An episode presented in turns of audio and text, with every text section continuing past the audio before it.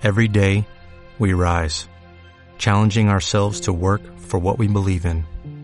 At U.S. Border Patrol, protecting our borders is more than a job, it's a calling.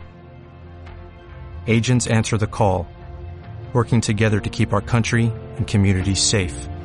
If you're ready for a new mission, join U.S. Border Patrol and go beyond. Learn more at cbp.gov/careers. Hola, hola,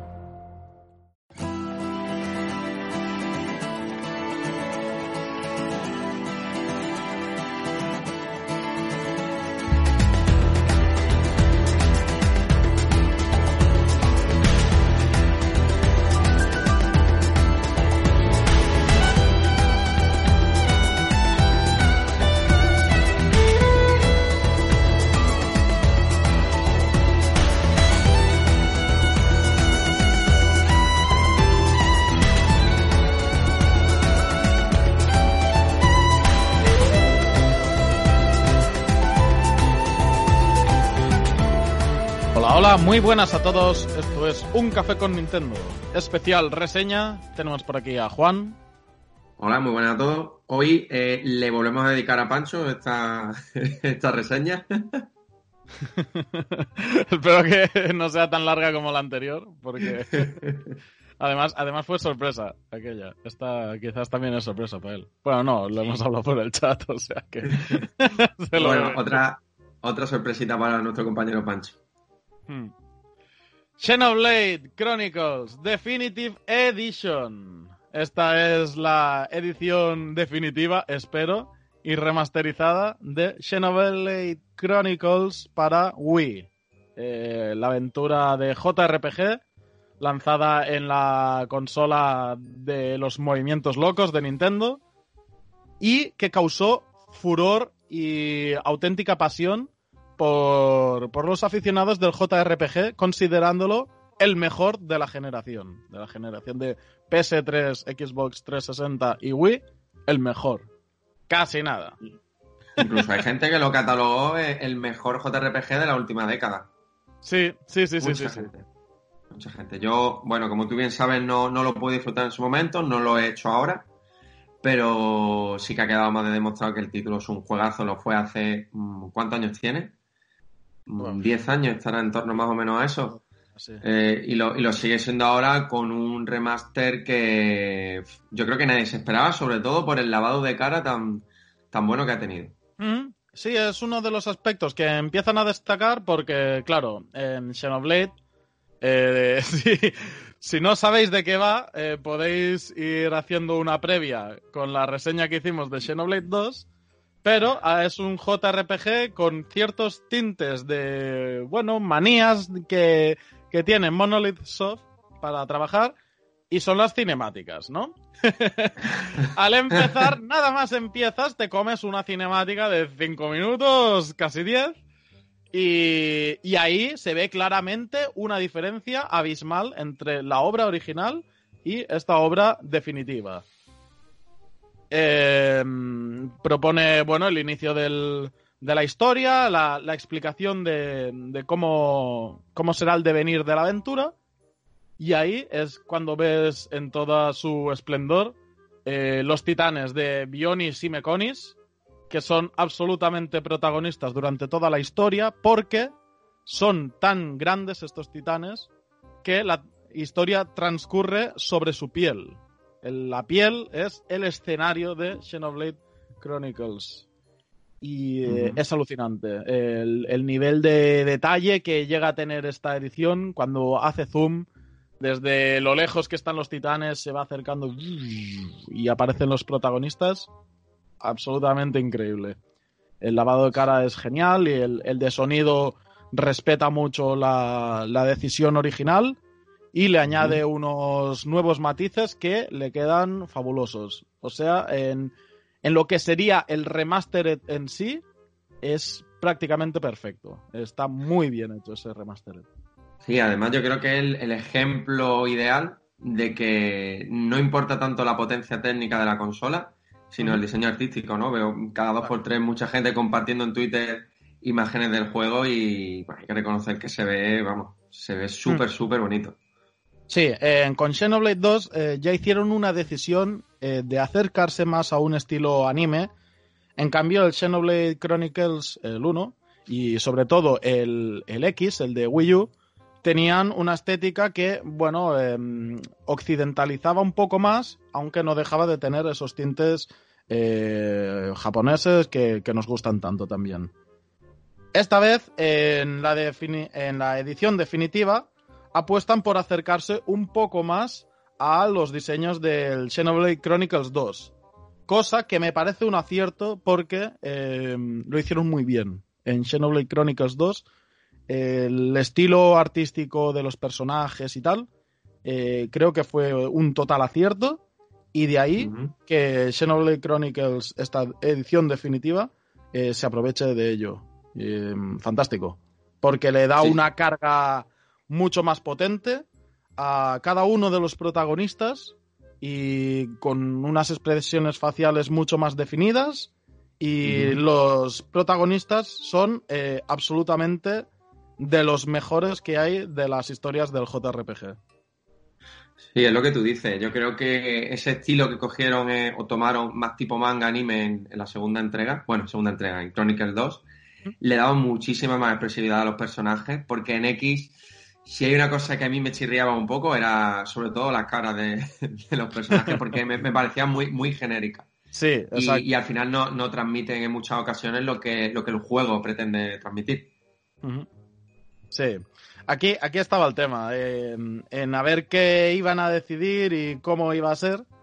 Pero bueno, decisión, ya digo, totalmente acertada, el acercarse un poco más a este mundo anime de Xenoblade. ¿De qué va el juego? ¿No? Porque hay gente que a lo mejor no ha jugado nunca. Los que habéis jugado a Xenoblade, el de Wii U, nos encontramos ante exactamente el mismo juego. y los que no habéis jugado, eh, bueno, ahora vamos a irlo definiendo.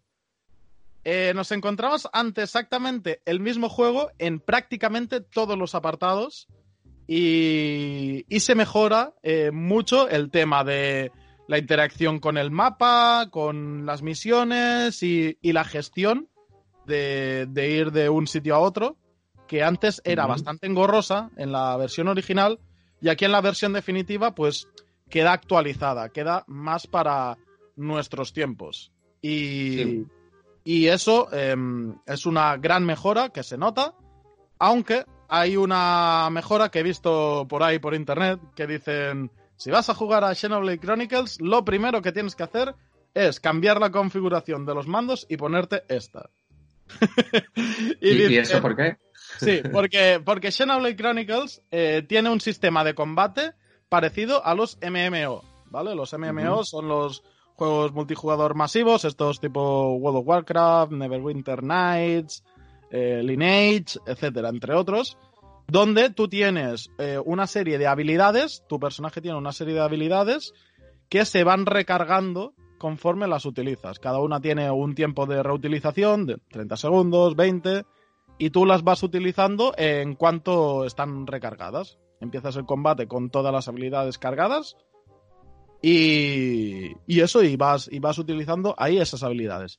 ¿Qué pasa? Tanto en el juego original como en este, en esta remasterización, eh, se navega por ese menú, por esa interfaz de habilidades con la cruceta, con la cruceta del mando.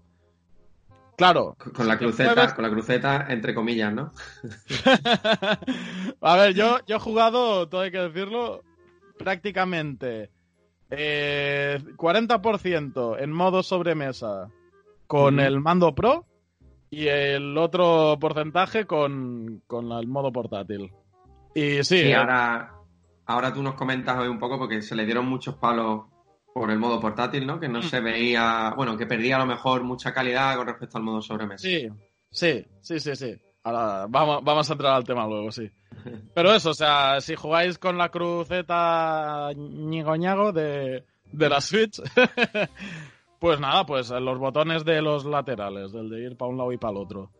Vale, pues en los vídeos estos de YouTube te recomendaban que eso estaba totalmente desactualizado, que es de hace mm, una década o dos, este modo de jugar y que lo mejor era ponerlo en los gatillos, en el ZR y el ZL, para poder ir cambiando entre las diferentes habilidades a la vez que te estás pudiendo mover. ¿Vale? Y dices, hostia, tiene lógica y es verdad, es más fácil jugar así. Pero yo creo que esto es una decisión de diseño. Es decir, no deja de ser un JRPG, a pesar de que no hay turnos, eh, que es totalmente de acción. Esos turnos están en cuando tú tienes que pensar las habilidades, eh, cómo moverte entre ellas. Es decir, te vas, te vas moviendo con el joystick, paras, mueves por las habilidades, navegas por las habilidades y la eliges ejecutar. Está hecho a propósito eso. Está hecho para que parezca todavía más JRPG, para que esos turnos de los JRPG estén en tu cabeza constantemente. que veas cómo se va pausando y cómo tú vas decidiendo cómo hacer los combates. Porque al final, eh, uno de los protagonistas, que es Shulk, el conocidísimo rubio de Nintendo, que también está en, Smash Bros. invitado desde la versión de Wii U, eh, pues resulta que Shulk tiene ciertas ventajas dependiendo de la posición en referencia a la que se coloca del monstruo. Es decir, tiene un par de ataques que si le da por el lateral hace muchísimo más daño y tiene un ataque que si le da por la parte totalmente eh, trasera, por así decirlo, también le hace mucho más daño. Eh, los demás ataques, pues, indiferentemente, hacen el mismo daño, sea frontal, lateral o, por detrás. Y ahí está una de las gracias del juego, que, que es muy divertido combatir.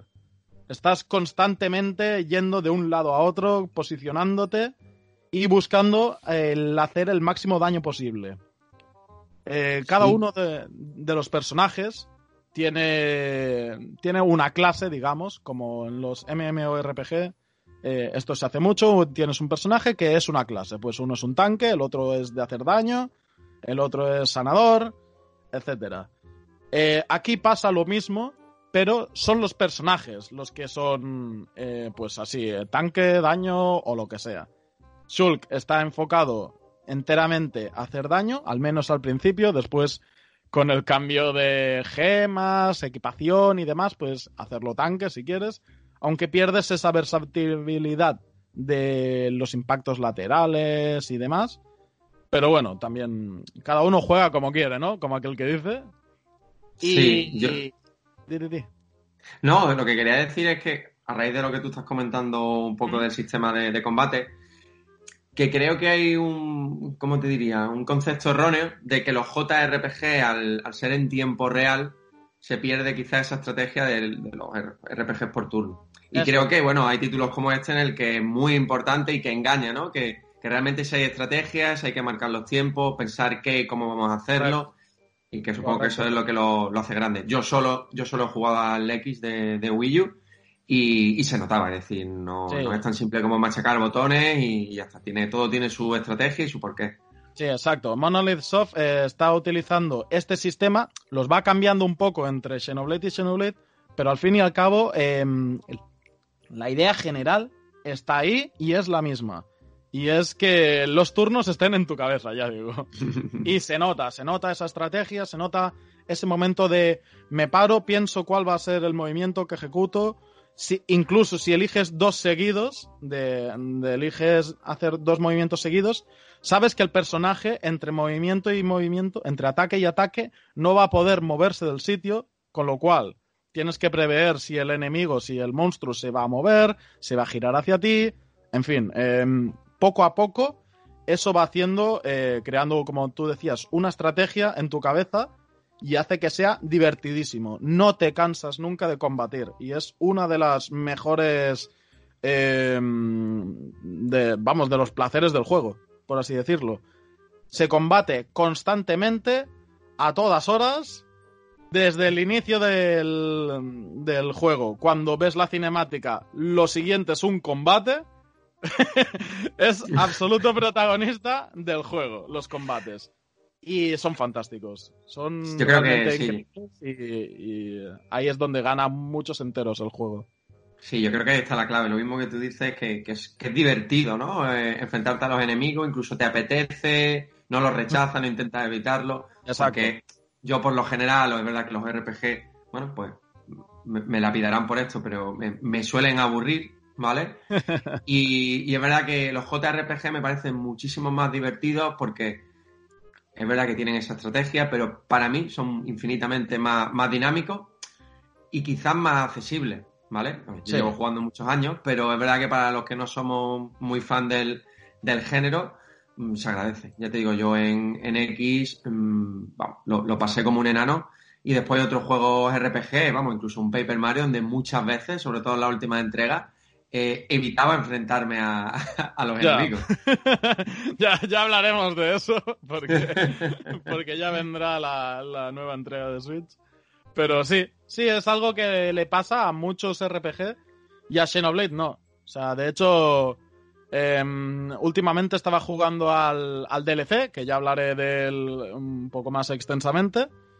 Y ayer por la noche resulta que el DLC tiene una serie de complicaciones que hace que sea más fácil que te maten, básicamente.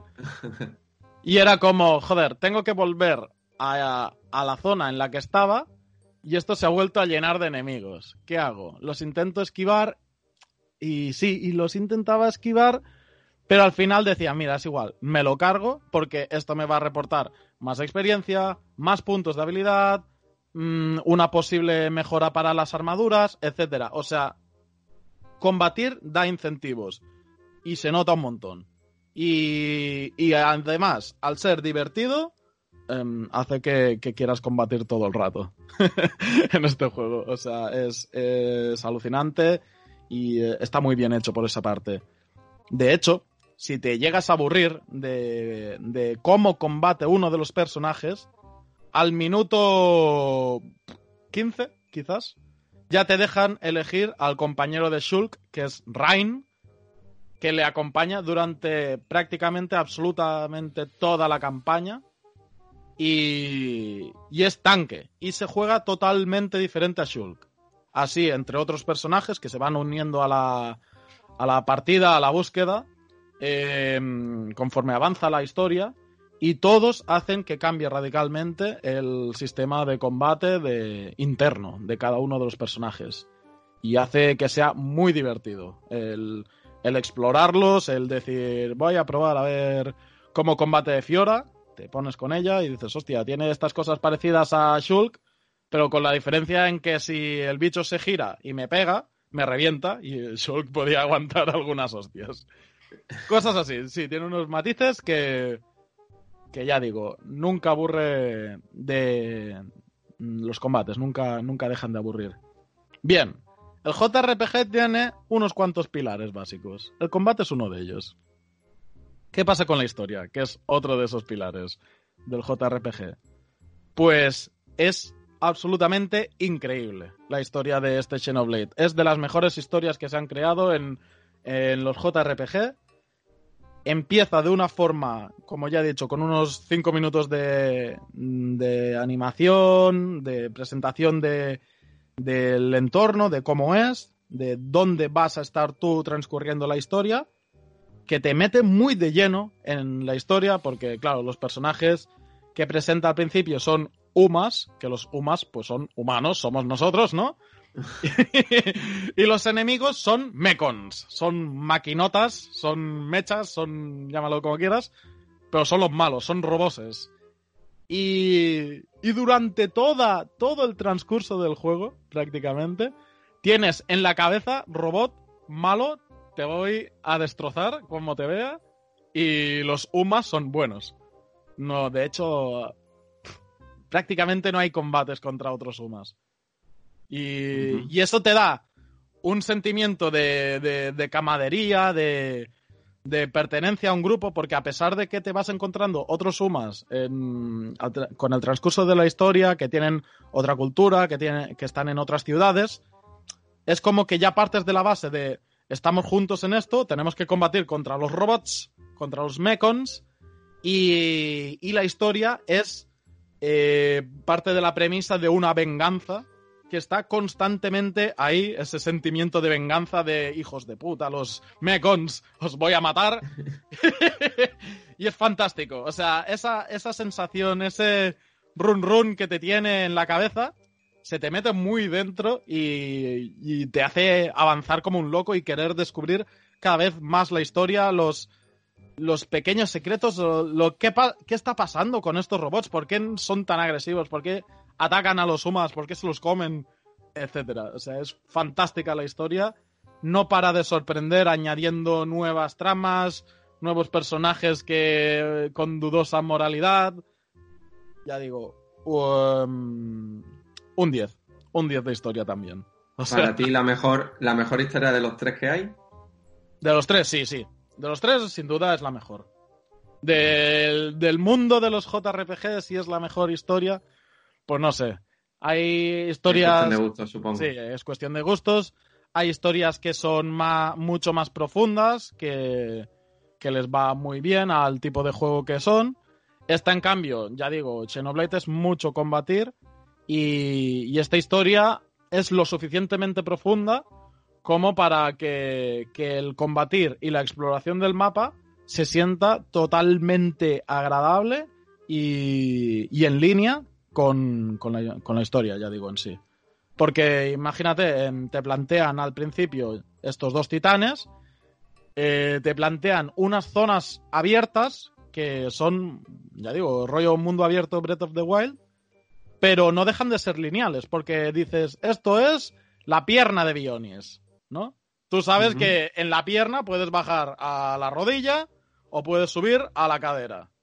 Vale, pero dentro de la pierna es súper amplio todo. Es, es, una zona muy amplia que se puede explorar de arriba abajo. Aparecen monstruos que de todos los niveles, de, del nivel tuyo que te toca y de niveles mucho más avanzados que de hecho te los ves venir. Dices, hostia, aquel grande de allí eh, tiene mala pinta. lo seleccionas como objetivo y dices, vale, sí, nivel 86, me lo dejo para luego. Y vas, y vas haciendo, pues, un poco esquivando esos combates o viendo en qué fregados te puedes meter, en qué fregados no te puedes meter, explorando el amplio mundo y totalmente detallado y diverso que, ha creado Monolith Soft. En esto saben muchísimo esta gente. Mira, has dicho, me ha venido a la mente cualquier imagen de Xenoblade X cuando has comentado el tema de los enemigos con niveles muy altos, que yo creo que otra de las claves interesantes del juego, porque siempre tienes un reto que, que superar una vez que tú completas la historia, todas las misiones, la misión principal y la secundaria, siempre tienes ese enemigo, ¿no? Que viste en aquel punto que era un nivel X, pero siempre de niveles más altos, niveles más altos. Y sí. bueno, es una forma un poquito más natural, quizá, más liviana de, de alargar la duración del juego. Exacto. Incluso de proponer retos diferentes. Sí, sí, no, y es eso, te proponen un reto diferente. Muchas veces dices, va, pues a ver, tiene la vida, ahí la vida, el, la... Eh, está de, sí, está destacado el nivel como en rojo, eso quiere decir que la mayoría de los ataques que el, yo, o sea, el grupo le vaya a hacer, mm, van a fallar y los ataques que él haga, eh, muchos de ellos serán críticos. O sea, que te viene una hostia sobrevenida que no te la esperas. Pues ahí, ahí tú tienes que ver y jugar de decir, vale, a este no me enfrento, voy a por uno de, de color amarillo, que los de amarillo son un poco más fuertes que, que, el grupo, que el nivel que tienes tú en el grupo. Los marrones son totalmente de tu nivel. Los azules están por debajo de tu nivel, pero te siguen otorgando recompensas y experiencias jugosas.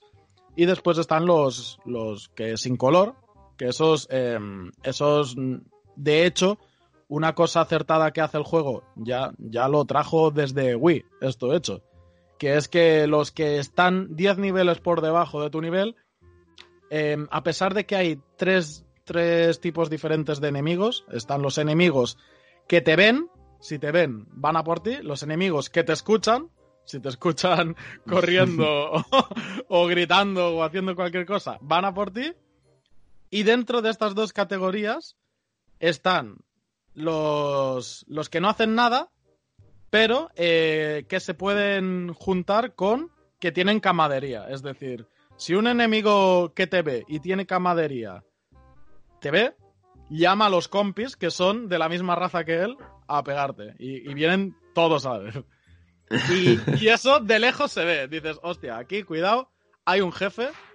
Eh, los, los, enemigos únicos que se llaman en este juego, en Xenoblade, que son el reto realmente de, del combate. Los enemigos eh, del campo de batalla pueden suponerte un problema, ya digo, si se te juntan muchos a la vez y cosas así, o si te enfrentas a uno que es varios niveles por encima del tuyo, te pueden suponer un problema, pero el verdadero reto, el verdadero vamos a ver si sabes combatir, está con estos enemigos únicos. Y hay una cantidad realmente sorprendente y están eh, sorprendentemente también bien colocados en cada uno de los mapas. Eh, son súper visibles a lo lejos. Dices, hostia, ese que está en un peñasco y debajo tiene cuatro o cinco de los suyos, seguro que el de arriba es el jefe. Y efectivamente lo seleccionas y pone el nombre. Eh, no sé qué, el destructor. siempre vienen con un Sí, sí, sí, siempre no sé el poco... de la pasta mundos. Cosas así. Oye, Zipi, háblanos un poquito sobre las misiones secundarias, porque tengo entendido que, que, han hecho algunas modificaciones, ¿no? En esta remasterización. Sí. Que algunas son temporales, si no las haces en su momento ya no puedes completarlas después. Sí. Bueno, incluso he llegado a leer que había demasiadas, demasiadas y, y, y a lo mejor excesivamente simplonas. Hmm. Sí, eh, las misiones secundarias vienen todas, hay algunas añadidas de, de, esta versión, pero vienen a ser todas las que había en el juego de, de Wii y, y, lo que hacen es eh, traerte un menú mucho más accesible y, y que se representa en la interfaz después. Es decir, tú tienes una serie de misiones secundarias que puedes elegir eh, una como seguimiento y ese seguimiento se representa en el minimapa. Te sale ahí una, una zona por la que debes ir hasta llegar al objetivo de la misión secundaria para cumplirlo. ¿Se hacen repetitivas? Eh, bueno, si te dedicas a hacer únicamente misiones secundarias, pues sí, se pueden llegar a hacer repetitivas. La gracia está en empaparte, en coger todas las misiones secundarias que tú puedas y que se vayan haciendo poco a poco eh, conforme haces el transcurso de la partida o de la exploración del mapa, que también es muy agradable y, y tiene muchas, muchas, muchas sorpresas el, el ir descubriendo uh -huh. el mapa. Es uno de los placeres, sin duda, también del juego. Y, y, y por esta parte. técnicamente. Sí. sí, sí, continúa, continúa. No, no, y que digo, y por esta parte de, de las misiones secundarias, está muy, muy bien apañado, ¿eh? conforme al, al, de Wii, porque el de Wii era como eh, consigue tres manzanas de no sé qué. Y te quedas, no sé ni dónde están. Y, y aquí, eh, pues sale una pequeña descripción que te dicen dónde está. Si la pones en seguimiento, directamente te marca cuáles son, etcétera. O sea, esa parte está muchísimo más mejorada. Eh, los puntos de teletransporte están también mucho más mejorados que el, que la versión de Wii y uh -huh. son esenciales para la exploración del mapa y para poder ir rápidamente con las misiones secundarias de, un, de una a la otra.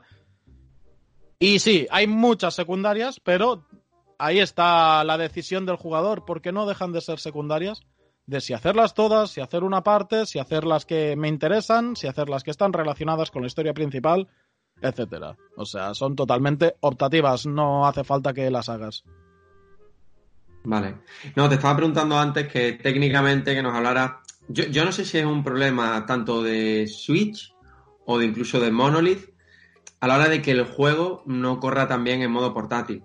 Mm. Tenemos ejemplos muy claros, como por ejemplo The Witcher 3, ¿vale? Que tuvo que bajar muchísimo la resolución, y muchos elementos en pantalla para que se viera bien en Switch y corriera sin ningún tipo de problema. Y ya te digo, no sé si es culpa de, de Monolith o incluso del juego que, que, al final, bueno, pues Switch no es capaz de, no es capaz de correr pues porque son monstruos técnicos para la sí. consola. Sí, sí, yo creo que va más por ahí. O sea, la cantidad de elementos por pantalla de Xenoblade es mmm, de locos. O sea, cuando tú estás... Eh, es que hay condiciones climáticas simplemente, que hacen, que añaden una cantidad de partículas que es absurda, que dices, es que esto no lo puede tirar una portátil porque ya sé que pasaba en Breath of the Wild, que a veces se ponía a llover o a mover el viento las hojas de, del bosque, y en portátil decía, por favor, no Pugmes. y aquí pasa parecido, o sea, ya de base te plantean una resolución bastante menor a la, a la del dock, y, y bueno, hay momentos de rascadas. Pero, todo hay que decirlo, está mucho mejor solucionado y mucho mejor pulido que en la versión de el Xenoblade Chronicles 2, ¿vale? Que fue la primera que vino en 2017 cuando salió la Switch. Eh, mm. Esto es bueno, porque esto transforma automáticamente a que este juego podéis disfrutarlo en modo portátil. Y cuando digo disfrutarlo, me refiero a que las pegas que tiene eh, son suficientemente llevaderas como para poder jugarlo íntegramente todo en modo portátil. En cambio, Xenoblade Chronicles 2 no podías hacer eso. O sea, tenías que jugar sí o sí prácticamente en el dock. Porque en modo portátil esas carencias acababan mermando totalmente la experiencia. Y no le está pasando esto a, la edición definitiva de este Xenoblade de, de Wii. Con lo cual, punto a favor por esta parte de Monolith. No sé qué les pasa, sí, eh, no se apañan bien con el modo portátil o lo que sea. Pero bueno, o sea, está mucho mejor solucionado, ya digo, que, el anterior. ¿Y qué nos puedes contar un poco sobre los epílogos, eh, futuros conectados? Eh, ¿Le ves sentido, no le ves sentido? Sobre todo, ¿con cuál te quedas? Si con este o el de Torna. Yo sé que el de hmm. Torna está a un nivel bastante alto, el de futuro conectado, bueno, creo que al final es un motivo más, ¿no? Eh, contenido nuevo para que el jugador que quizá ya, ya disfrutó el de Wii, pues le vuelva a dar una segunda oportunidad también aquí en Switch. Sí. A ver, em, yo creo que entre los dos epílogos, eh, claramente el de Torna es mejor. a pesar que el de Torna lo he jugado poquito y el de, y el de los epílogos este de, de la edición definitiva lo tengo ya mm, por la mitad o mm, acabándolo. ¿Qué pasa? Eh, con, eh, con, este de la versión de Wii, del el epílogo del, del, Xenoblade Chronicles 1, em, te plantean eh, ponerte dos personajes que aparecen en la historia principal y un par o, bueno, van saliendo más, pero inician siendo un par más que son nuevos. Pero estos nuevos personajes eh, tienen exactamente el mismo eh, set de habilidades que otros dos personajes que aparecían en la historia principal. Es decir, son sustituidos simplemente por, por otro muñeco, como aquel que dice. Pero la función es exactamente la misma y los ataques son los mismos. Entonces, y, incorporan mecánicas nuevas como se ocurría en Torna con respecto a Chronicles 2 o, más o menos sigue el, mismo sistema de combate, el mismo sistema de exploración y demás? Aquí está el tema. Es decir, eh, Xenoblade 2 parte de que propone muchas cosas nuevas y uno de los errores que tiene Xenoblade Chronicles 2 es que mm, el combatir, el combate, no se empieza a hacer agradable hasta mid-game. Y es eso mm, es una decisión muy dura que tomaron, pero que al final se agradece porque es que el combate de Xenoblade Chronicles 2, cuando, cuando ya está rodado, también es fantástico y muy agradable, igual que el del Xenoblade Chronicles el 1. Lo que pasa es que el 1 ya inicia así. Y el epílogo así inicia también. Eh, te ponen los personajes a nivel 70 y te dicen las habilidades, si tú ya has completado el juego, las habilidades ya te las conoces. Ya sabes cuáles son las mejores, ya sabes cuáles son las peores, puedes subirte desde cero las habilidades que tú creas que, son las mejores, para con tal de potenciar aquellas que más te gustan y ir dejando para potenciar al final aquellas que, bueno, que no te son tan útiles. Y, empieza así. Eh, el sistema de combate, todo, todo, todo, todo, todo, es exactamente igual al que hay en la historia principal. De hecho, en Torna, lo que hacen es cambiarlo, cambiarte el chip, decir, no, esto no es el Xenoblade Chronicles 2, esto es el epílogo del Xenoblade Chronicles 2, por tanto hay cosas diferentes. Y en este epílogo te dicen, sí, es el epílogo del juego de Wii. Por tanto, es, lo mismo. Lo mismo. Con pequeños matices que en vez de haberlos añadidos, lo que han hecho es restarlos. Y eso hace que el epílogo sea más desafiante y, más difícil de por sí. Te restan eh, una habilidad base y clave que se utiliza a partir de las 5 horas 3 de juego principal, que es la previsión de futuro de Shulk. ¿Vale? Lo siento por el spoiler, pero esto, esto sale hasta en el Smash Bros. y no lo considero ya spoiler. Shulk predice y, y puede cambiar el futuro. Esto en el DLC no lo sabe hacer. Por la razón que sea, no sabe hacerlo. Con lo cual, cuando. Supongo que era, que era, un poco conectado, ¿no? A lo mejor con, la historia de ese epílogo. Sí, sí, sí, ya, ya, ya se irá viendo. O sea, ya lo iréis viendo. Aquí, cuando un enemigo va a derrotar a tu tanque, se lo carga y punto. O sea, aquí no, no hay un aviso. En cambio, en la, en la edición mm, remasterizada, la historia principal, siempre te dan unos 15 segunditos de poder cambiar ese futuro. De decir, vale, se me van a cargar el tanque porque le van a hacer este ataque super bestia. ¿Qué puedo hacer yo? Pues puedes avisar al tanque y decirle, oye, utiliza el escudo porque te viene una hostia gorda. Puedes ir con Shulk y utilizar uno de tus escudos. O puedes incluso decir, vale, para la vida que queda, le hago el remate ahora en vez de hacerlo después porque eso que me ahorro ya. En cambio, aquí eh, como no tienes esa previsión de futuro, cada dos por tres te están matando. Y es como... se, vuelve muy duro, porque al final hay una cosa que, conforme vas jugando a, la historia principal de Xenoblade 1, que es que hay un personaje que es healer y es completamente... Eh, se enfoca en eso, en curar a los demás. Hay un momento de la historia en el que tienes los suficientes recursos como para no necesitar un healer. Mm, eh, los combos de ciertos personajes realizan curaciones, el ayudar a otros personajes que están luchando a tu lado eh, también hace que, les cures y, en fin, eh, unas mecánicas del propio juego que hace que el healer pues acabe siendo irrelevante. Y aquí, en futuros conectados, puedes jugar de esa misma forma, pero te quitan también las cadenas. Las cadenas son los ataques combinados que tú realizas con, los tres compañeros del grupo.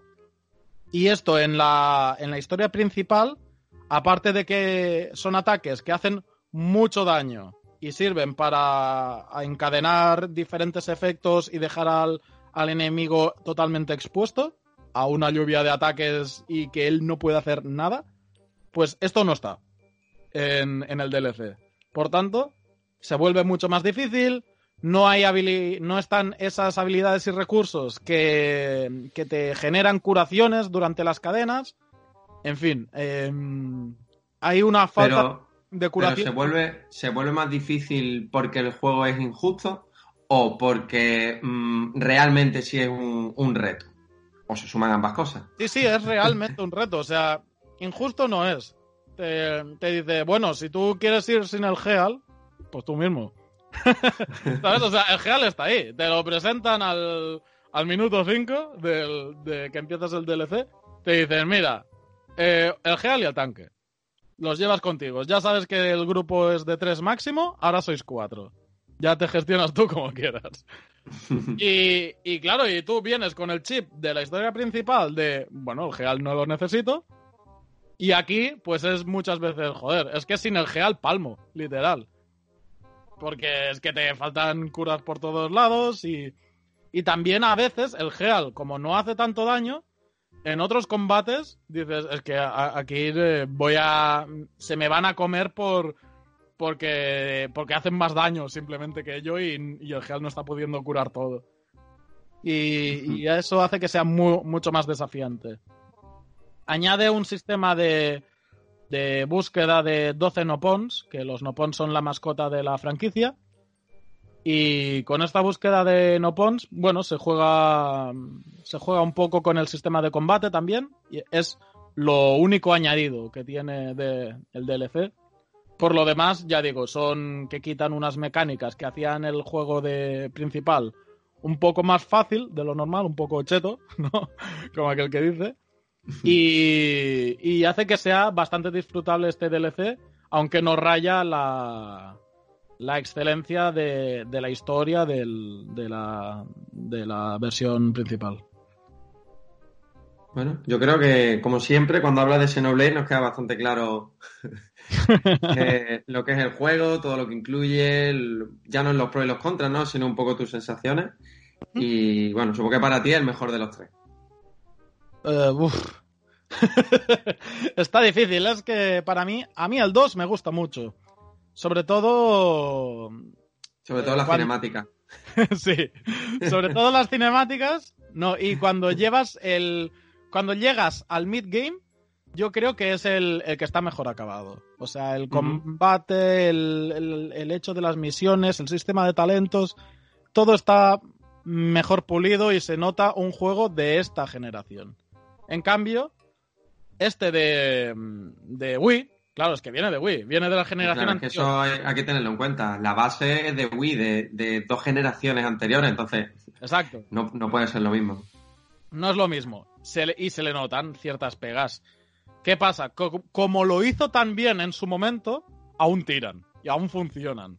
Muy bien por esta parte. Pero eh, la jugabilidad del 2 me acaba gustando más. Lo que pasa que la presentación, el empaque, la historia, todo lo demás es mucho mejor en, en este, en esta versión del remasterizada del Xenoblade 1. Por lo tanto, em, sí, en, en- comparando en general, ¿no? Por números le sale que es mejor juego a este, esta versión remasterizada. Y no os lo deberíais de perder si sois aficionados al JRPG porque es la joya de este año, sin duda. Seguro. Sí, sí, sí. De los, de, de los JRPG o, o en general de Nintendo. Hasta el día de hoy, ¿eh? A ver, em, sigo pensando que Animal Crossing es el juego por el que ha apostado Nintendo que sea el abanderizado del año. Pero, pero el segundo es este, eh, yo creo. Incluso por delante de Paper Mario. Em, sí que es un juego que, que ya apareció y que es rescatado de, de Wii, pero es que es, es de los mejores juegos de toda la historia. Así de fácil. Bueno, pues yo creo que ha quedado claro, ¿eh? sí, sí, sí. O sea, es una sensación muy parecida a, a cuando jugué al remastered de Ocarina of Time en 3DS, que era completamente consciente en todo momento de que estaba jugando al remastered de uno de los mejores juegos de la historia. En este caso pasa parecido. Estás en Switch jugando uno de los mejores JRPG de la historia. Y es Sí, yo creo, que yo creo que traer, que traer este juego de vuelta a Switch ha sido un acierto. Yo creo uno de esos títulos que Nintendo tenía que rescatar eh, por todo lo que supuso y, y sobre todo teniendo en cuenta la cantidad de jugadores que hay de Switch, era una oportunidad idónea. Sí, sí. Además, abre la, la puerta a que quizás pueda aparecer ese Xenoblade X, eh, Mm. que, que es un estilo diferente al, al 1 y al 2.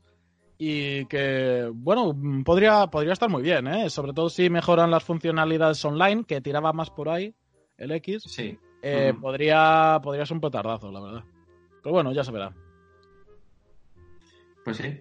Listo, Pues ¿no? nada. Yo creo Sí. que ya. Sí, con esto ya, ya le hemos dado bastante palique. Cuando vea Pancho la desgracia de los minutos, bueno, pues no se va a sorprender, pero, pero a ver qué dice. Y nada, Juan, eh, muchas gracias por acompañarme en esta reseña, en, en este casi monólogo de, de, de Xenoblade. Eh, amigos, recordad, tenéis la caja de comentarios de iVoox, el Twitter, el Telegram. Nos podéis contactar por donde queráis. Estamos accesibles a vosotros. Nos gusta que, digáis vuestras opiniones. ¿Qué os ha parecido este juego? Eh, ¿Qué os pareció en su momento si jugasteis al juego de, Wii U? Y, nada, y muchas gracias por, por escucharnos. Nos vemos en otra reseña o incluso en, en las tertulias, Juan. Pues sí, nos vemos en el siguiente programa. Hasta pronto. Venga, un abrazo.